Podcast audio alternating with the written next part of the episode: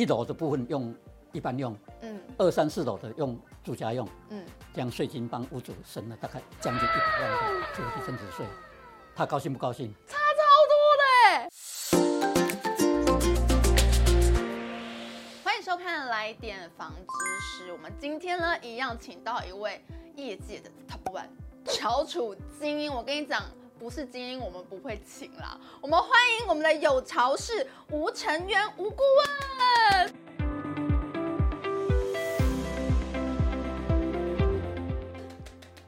谢谢谢谢主持人的介绍哈。我觉得你带给我们的吴顾问带给我们的应该会有非常多不一样的东西，因为我们吴顾问曾经是税务局退休的。是。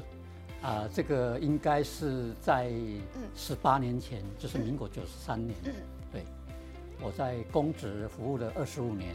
嗯，我从六十八年进入公职，一直到九三年，刚好年满二十五年，啊，就顺利的服务期满，就从公职退下来这样子。我能够转业成功，转到这种、嗯、呃黄种的业务业里面呢，嗯，也是要做了很大的一个改变，对，对，尤其在个性。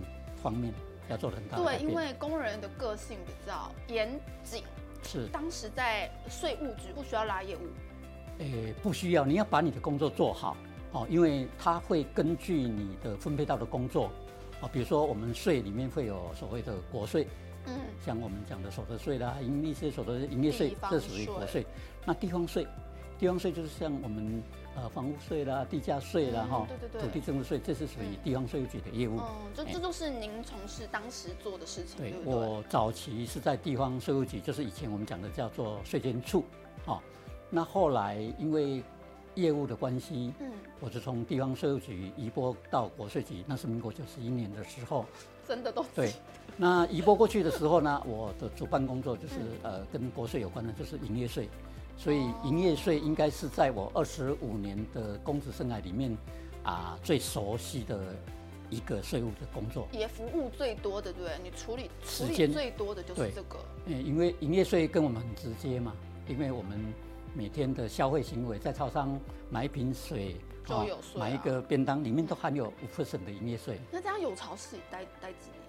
到目前为止大概是九年多，也是九年，九年多，对。只要一个工作我做习惯了，像你像我进了有超市到现在九年，我没有换过另外一个品牌，嘿。那有的业务可能一年里面就会换过两三个品牌，我是从来不换的，是。哇，我我真的很难想象可以这样算叫做专情吗？嗯，是可以用专情。我们是这样讲，我们我们就是专注了哈。哦。那。有一句话哈，那个台语我用台语讲哈，呃，那个老一辈的阿嬷都会讲一句话，一共一个人哈，你那点点换来换去换工作的话，就是刷手给不补不能，有没有听过这句话？没。好，这句话这句话是是是呃很很浅显的，表示说你母鸡诞生了以后，你要换来换去，你那个孵蛋是孵不出来的。他说过刷手给不补不能。听过我妈讲这种话哎，这句话是阿嬷时代他们会告诉我们的，所以我们国语叫做“滚石不生胎”了。哦，对对对，这个我知道。不要一直换，啊，一个工作你做习惯了，你好好做，哦，啊，各位顾问人工戏边卡卡固人呢。哎，对对对，这我知。听有哈？为什么？因为刚开始你看戏的时候，你已经在最后面嘛，以前也台戏，但是你慢慢慢慢慢慢，你步伐一直移移到最前面，你会站到一个最好的位置。无，我感觉即马吼，有时阵就是你徛遐徛过来，有时阵嘛是别人的，不是你的呢。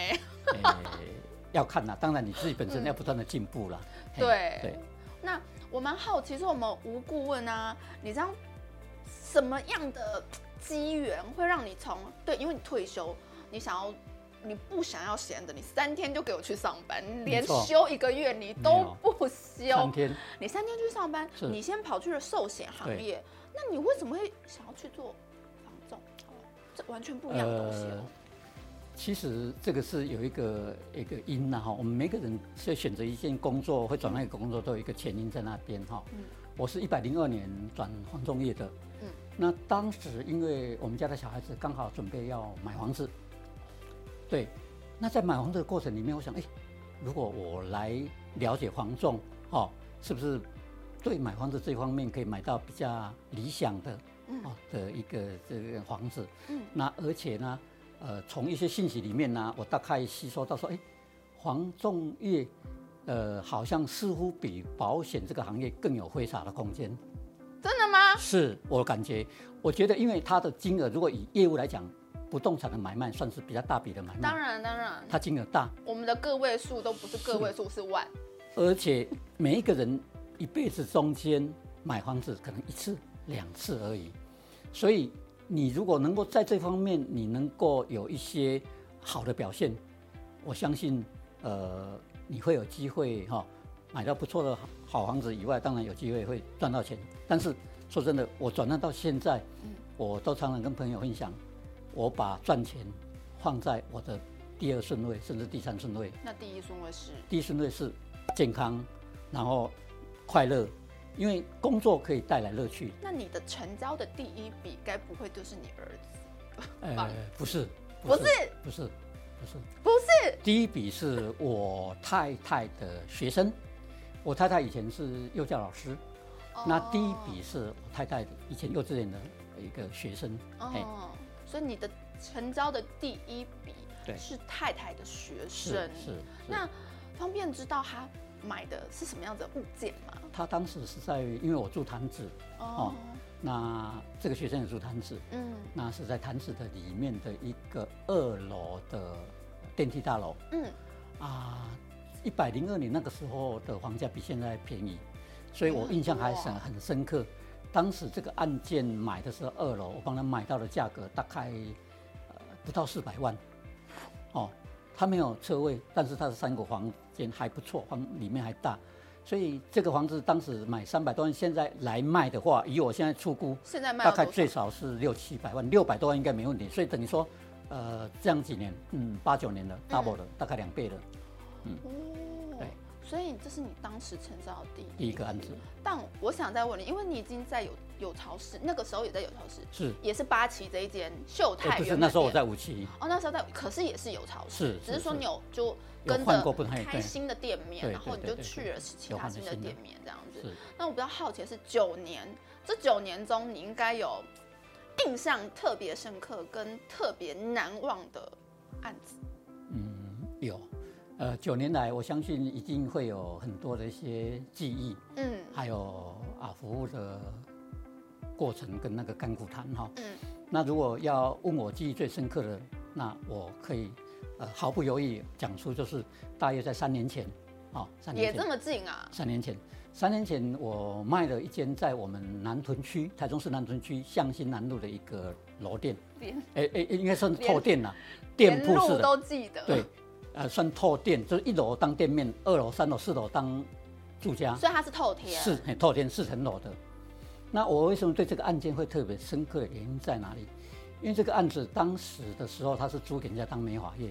哦。那美发业租出去的时候，当时打了合约呢，他是打一个合约，从一楼到四楼，嗯，出租，嗯，好、哦，好。那现在买卖成功了以后，开始有一个很重要的税，就是土地增值税要缴。那我们的土地增值税里面呢，有一个叫做呃一般税率，有一个叫做自用住宅的优惠税率。那他这样算有店面哦？有店面。好，那我大概再细讲一下，嗯、可能各位啊、呃、观众朋友你就会了解。会好奇，会好奇这个税带的差很多。这个 case 如果有人听进去了以后，可能以后对你们都会有一些帮助的哈。是是是。来，因为我们的呃土地增值税法里面的规定呢。在一年内，这个房子不能够有营业或者出租的呃情形。如果有这样两个情形的话，你的税要扣一般税率。它一般税率呢是从四十、五十、六十，它是累进的，好 percent。那如果你完全做自用的，而且你把户籍设在里面的话，那你可以用自用住宅优惠税率十 percent，差超多，会差很多。那这个案子当时如果以他目前的状况这样子的话，呃，出租当当然当美法业，他应该要用一般呃税率来算。嗯。呃，当时我如果没有记错的话，应该要缴到差不多一百四十几万的土地增值税。哦啊，当然税这种东西就是很多哎、欸，很多哎、欸。对对对，很多。好，那这个案子当时我了解了以后，我就跟我们的那个卖方的屋主，哦，我说我有一个想要帮你试试看有没有办法节税的方法，嗯，哦，让你税少缴一点，因为自用住宅的税率跟呃那个一般税率差很多，差太多，最少都差一倍甚至不止，因为它又有店面，然后可以出租，这个差非常多，会差很多哈。所以这个时候呢，我就协助这个屋主，啊，我们重新跟店家立一份合约。嗯，我们把一楼店面立一个合约，二楼、四楼再立一个住家的合约。分开。拆开。那在我们的税法里面规定，假设你一栋房子四楼的话，对，你一楼做营业，二楼、三楼、四楼都做住家的话，你可以比例的用自用住宅，也就是说四分之一克营业用。四分之三克优惠用的自自用住宅优惠用，那我在卖的时候是。不是就两个变成两份的合约？诶、欸，合约那是租赁合约，就是我们送出去的税的时候，你就可以税就会降下来的，可以把你原先一百多万的那个土地增值税往下降。这样降多少？那这个案子，我一开始跟屋主讲说，帮你试，但是我不敢保证一定会过关。但是万一没有过关，我税再来缴，不会损失，对不对？还是要缴啊。对，但是没有试，你的机会就没有。嗯，所以我就请代书，我们把这一份店面的合约付出去。嗯，二楼、三楼、四楼，我们当成是什么？嗯，自住家在使用。拆开。结果呃，应该也算是运气也不错了哈。是不是你的后辈？哎、欸，不是，因为送件的时候我不知道承办人是谁，是代书送的。哦所以这个案子因为这样子就核准，一楼的部分用一般用，嗯，二三四楼的用住家用，嗯，这样税金帮屋主省了大概将近一百万的土地增值税，他高兴不高兴？他一定很高兴，对不对？虽然一百万现在不能干嘛，嗯，但起码还是钱。对，那这个 case 所以我一直印象很深刻的原因哈，呃，这个就是我能够给。我的客户，嗯，呃，加值的服务的部分，刚好就是你原本你就会的东西。对，因为税我很熟悉，我当了二十五年的这个税务公职的专门查别人的税。我懂得怎么样去节税，甚至我会告诉怎么去避税。对，节税跟避税其实不大一样的。不一样吗？当然不一样。我听起来字面上是一样，节税、避税听起来不差不多。多数的人。都会感觉它是一样的，但是事实上它不一样的。节税是你懂我懂，他也懂的，嗯嗯嗯，照着法令来的。对对对对对，这个没有什么特别的窍门，嗯只要你懂法令。嗯，那避税呢？你要懂一些实物面。钻漏洞，不能钻漏洞就变成是有点违法了。你懂得它的食物面，嗯啊，所以你会避它在先。嗯，哦，知道查税的方向怎么样子啊？你可以先避开它。避免你被查到，哦，所以避税会比节税会稍微呃程度高一点。那我们想问一下我们吴顾问啊，就是你可不可以跟我分享一下你的秘诀？哦，你讲的就是说如何呃买卖房子，让房子能够顺利成交。对啊，是这样子吗？客户可以一直回来找你这样子的这个秘诀。呃，我从事不动产大概九年嘛，哈。那如果要问我说怎么样子在房不动产里面会有一些不错的一个一个绩效业绩的话呢哈，那我想我这边大概把它统整了一下，嗯，啊，我要告诉大家就是应该具备有三个呃特质，也就是说我们今天主持人问到的秘诀哈，对，这三个，呃，它其实不难，但是它却很重要哈，呃，第一个我觉得你必须具备有一个。呃，热忱待人的这样的一个特质，人格特质。热忱，对，热忱是相当的重要哈。是，尤其是业务工作哈。是。呃，当客人可能第一次跟你见面，你跟客人接触的时间蛮短的，那你如果能够在最短的时间让客人对你的印象深刻，对，讲清楚一点的说，哎，让客人会感觉到我找你是对的。你是值得信任的一个房仲业务，嗯，所以你的热忱，我是觉得是必须具备的，嗯，也是算是最基本的了。我大概我我认为说，不只是房仲了，所有的业务人员你的这种热忱其实是一个非常非常重要的一个一个特质。业务有关是是一定要有，对。所以我们的秘诀只有这一个吗？还有还有还有还有，有这么少吗？卖暗卡。这这是第一个，这是第一个哈。嗯。然后第二个的话呢，我我要感觉的就是你要有呃满满的一个正能量。因为业务工作，尤其是房仲业务，是蛮辛苦的一个工作。黄忠的买卖没有像想象那么中那么容易。青菜公公哎，他不是买衣服，不是买鞋子，你知道吗？所以你一定要满满的正能量，而且呢，你一定要具备有一个使命感。使命感是，你要有一个使命感，就是帮你的客户买方或卖方圆梦，买屋也是一种圆梦。卖屋也是，你有这种想要帮客户圆梦的这样一个使命感的话，你的能量会很强，而且你在过程里面碰到一些挫折的时候，你也可以自己去克服它，可以消化吸去解决它。所以这是第二个特质，就是你要有一个这样子满满的正能量。好，我们现在吴顾问只给我们两个：一热忱，二正能量。有没有暗扛的第三个？嗯，还有第三个，是吧？是，要不要跟大家说？当然要啊。那请问第三个是什么？好，那第三个呢？呃，我觉得就是说，业务呢，你需要具备的就是要懂得设定明确的目标，还懂得自我的时间管理。哦，你说每个人自己，比如说我五年后五年要干嘛，十年要干嘛，我六年要到达什么阶段？你说这个的目标吗？嗯，也算是哈，因为我们呃不动产的房仲业大部分都是属于承揽制，也就是没有底薪的。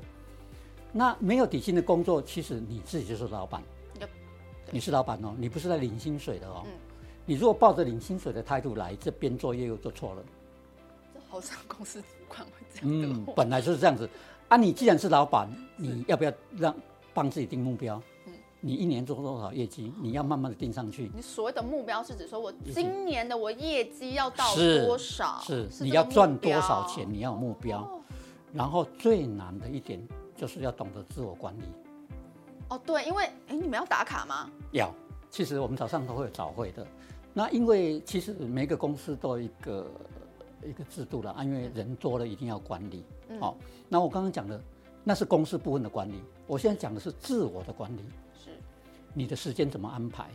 哦，你要去哪里？刚刚主任讲说喝咖啡，或者说你要去看电影，你要去哪里？没有人管得着你啊。那所以自我管理是很重要一件事哈。呃，因为当你懂得把自己的时间好好的划分好了以后，你每天的工作会比较有效率。比如说我今天要跑几个客户，是，而且希望它是有效的行程，它不是那种聊天打屁的行程。哎。他是真正的，比如说你去拜访客户，这是有效新增。那我去找客户聊天打屁，诶、欸，算有效行程也算是，只要他是你的客户，这个是你的客户，可能是以前是你的跟你买过房子的，或者说他有案子委托给你的的客人，这个都是，因为你去跟他拉近了以后，你的距离拉近，将来他的房子真正有客人出现的时候，嗯，你要跟他议价。比较好看，是，对，你讲对的，嘿。因为你常常出现，是他对你印象很深刻。对，因为他可能不是专签，是一般签，同时给了好几个人对，但是时常出现在他面前的是你。你常出现，是他会对你会印象比较深刻。所以，呃，我觉得时间管理是呃所有房仲业务里面比较难的地方，因为人类的惰性是什么？懒惰。所以。我们吴顾问欢迎时间管理大师来他们公司应征。呃，我想哈，工作环境很重要哈。是。每一个人都很积极，你左邻右舍的同事，大家都每天都很有效率。嗯。每一天都看到同事在接案子进来。呃，我觉得这你你会被刺激耶。比如说我那时候在代销，我们会有同事姐姐销售，就可能会有三四个、四五个。是。你如果看到有一个一直在成交，一直在成交，一直在成交，会。你会急？哎，对，说哇，这又成交，对，恭喜几户，然后卖掉售出，这就是我们讲的，就是良性的一种影响力。听到电话就拿起来 开始打，对开始打电话。因为，人人大每一个人都有一个荣誉心，你知道吗？嗯、在一个团队里面，我相信每个人都希望你的业绩有好的表现。嗯，你总不希望说你每次在公司里面立东西。掉价位，我心里就是想说，再怎么样都不要最后一名。是，我虽然不是没办法听，没关系，我不要最后一名，不要当最后一名。对，我不爱掉价位。所以，所以这个就是说，呃，它会好的影响，是让你自己这边调，你知道不？用比赛比赛，我不能呃这么懒散下去的。如果说有人可以接受这样，别人一直成交，一直成交，一直，然后对他没有任何刺激性，就是代表你不适合作业。不适合，他绝对不适合，因为。他不是来这边要好好发挥他的能量，嗯、对，他不是在来这边赚钱的，是。那你来这边是什么？虚度时间，耗时间。是。顾问，我们还有个问题，房市未来的趋势。OK，其实这个问题其实说真的哦，有点不是那么容易的回答了哈。那我大概简单的跟观众朋友报告一下，当一百零九年新冠肺炎刚开始爆发的时候。嗯其实我们所有的房仲业务都是对房仲的市场是悲观的哦，但是却没有想到这两年多来，房子不跌反涨，而且呢，而且呃涨幅又不小，哦，如果各位你有特别注意到整个的台湾的房地产市场，就是北中南所有的房地产都涨，量也增加。但是到了这个时间点，你问我这个问题的时候，因为现在疫情趋缓是了嘛，可能就稍微要比较谨慎以对了。嗯、那你如果问我的话呢，我会觉得呃，房地产应该未来会比较走一个呃盘整的格局，但是我认为要跌没有那么容易。为什么？因为呃不动产。呃，这几年啊，尤其是这个疫情的开始，很多的原料涨、物料涨、钢材涨，哦啊，尤其是土地成本，嗯，土地成本越来越贵，嗯，因为政府的公告限制越调越高，嗯，所以建商取得的土地成本很高，对，那还有一个工资，工资缺工的关系，工资也涨了很多，嗯，所以平均大概这段时间来，所有的成本、营建成本大概涨到三十至将近五十 percent 都跑不了。我我讲一个举例子哦，是。我我有个朋友，就是当时销售那个预售完卖太好，对，卖太快，对，他卖完的时候房子还没有盖好，整个已经完销了，房子还没盖好，但是董事长觉得卖太快了，对，因为他没有没有预期到是东西会涨那么多，涨这么的多，所以基本上当时买到的人是赚到，对，因为他真的。这样算下来靠摸谈，对，因为涨太多了嘛。我刚刚一算，你的整个成本涨了三十 percent 以上的一个额度，算很大的，你知道吗？所以几乎呃买到的人真的是赚到了。对，所以他们现在手头上那那那个建设公司现在手头上有的案子，就是还没有还没有卖完，就先缓一点。对，有的是停卖，不然就封楼层开始封，就是卖北下给。不然卖一户哇就赔钱，所以对卖的不好的反而是好，就刚好是这个时机点，不然一般来讲不是这样子的啊。是，那但是说真的，当时大家都不知道会这样子的哈，所以对未来房市的我的看法就是认为说会比较，因为第一个刚刚成本什么都涨，所以它跌真的是不容易，但是政府的政策。嗯、这几年我们知道有一个叫打炒房的政策，就是包括我们讲的房地二点零，就是针对这样来的哈。然后呢，还有一个升息的动作，是。哦，因为美国联准会升息，我们台湾跟着升，是。虽然速度没有那么快，但是利息是往上升的，所以每一个人买房子的以后的贷款的利息。是往上的，哦，所以这一阵子我们会慢慢的会感觉到像一个案子。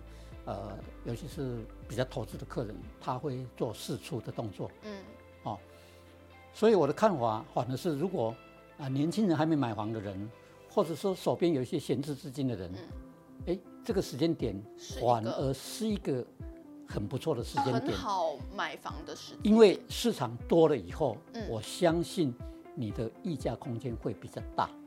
好啊，因为我觉得所有的这个在人生的一辈子投资理财里面呢，不动产还是最重要的一个投资理财的一个管道。是，哎，因为第一个它最稳定，对，它比你去投资股票啦，投资一些其他的东西哈，它的风险是最低的。对，哦，所以假设你身边有钱的话，我觉得还是不要跟房地产脱节的。对，啊。如果这段时间有不错的案件，你可以去看，多了解，啊，手边的预算也够的话，我觉得呃，任何时间都可以买房。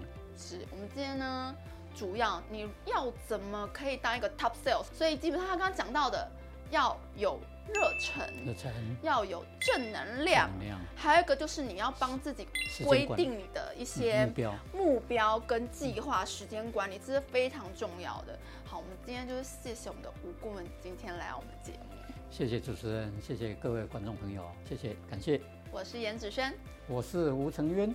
今晚谢谢收看，来点房知识。